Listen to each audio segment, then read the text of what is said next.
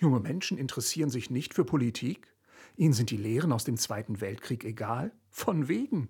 Eine aktuelle Studie der Stiftung Erinnerung, Verantwortung, Zukunft EVZ zeichnet ein ganz anderes Bild. Es gibt keinen Schlussstrich in der Wahrnehmung, in der Überzeugung der jungen Menschen. 76 Prozent der Befragten widersprechen dem Unverständnis, man brauche sich nicht länger mit Geschichte auseinanderzusetzen. Zum Vergleich, das sagen 57 Prozent der Allgemeinbevölkerung. Die EVZ-Chefin Dr. Andrea Despot stellt fest, die 16- bis 25-Jährigen sind wesentlich hellhöriger als der Durchschnittsdeutsche, vor allem wenn es um Antisemitismus, Ausgrenzung und Diskriminierung geht. Das heißt, sie sorgen sich in einem höheren Ausmaß um nicht nur den Zusammenhalt der Gesellschaft, sondern sie nehmen zu 60 Prozent besorgt wahr, dass es Ausgrenzung, Diskriminierung in unserer Gesellschaft gibt. Klar, da gibt es immer noch die 40 Prozent anderen.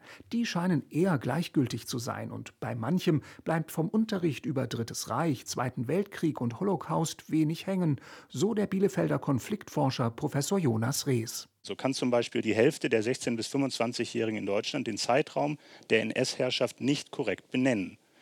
Knapp 17 Prozent können kein Konzentrationslager benennen. Auf die Frage nach Opfergruppen des Nationalsozialismus können 10 Prozent der Befragten keine nennen. Das Fazit daraus? Gerade Oberschullehrer für Geschichte können ihren eigenen Unterricht gar nicht wichtig genug einschätzen. Wenn es um die Vermittlung der deutschen Geschichte von 1933 bis 1945 geht, dann muss der spannender werden und mehr Bezug zu ihrer Realität bekommen.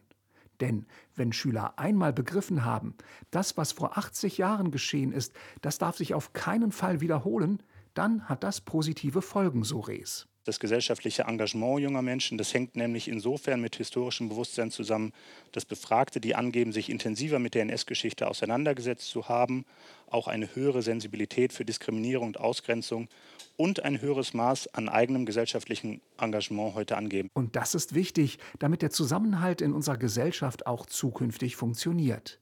Den Link zur kompletten Jugendstudie der Stiftung Erinnerung, Verantwortung und Zukunft finden Sie bei uns im Internet auf erfplus.de. Mein Name ist Oliver Jeske vom Team ERF Aktuell.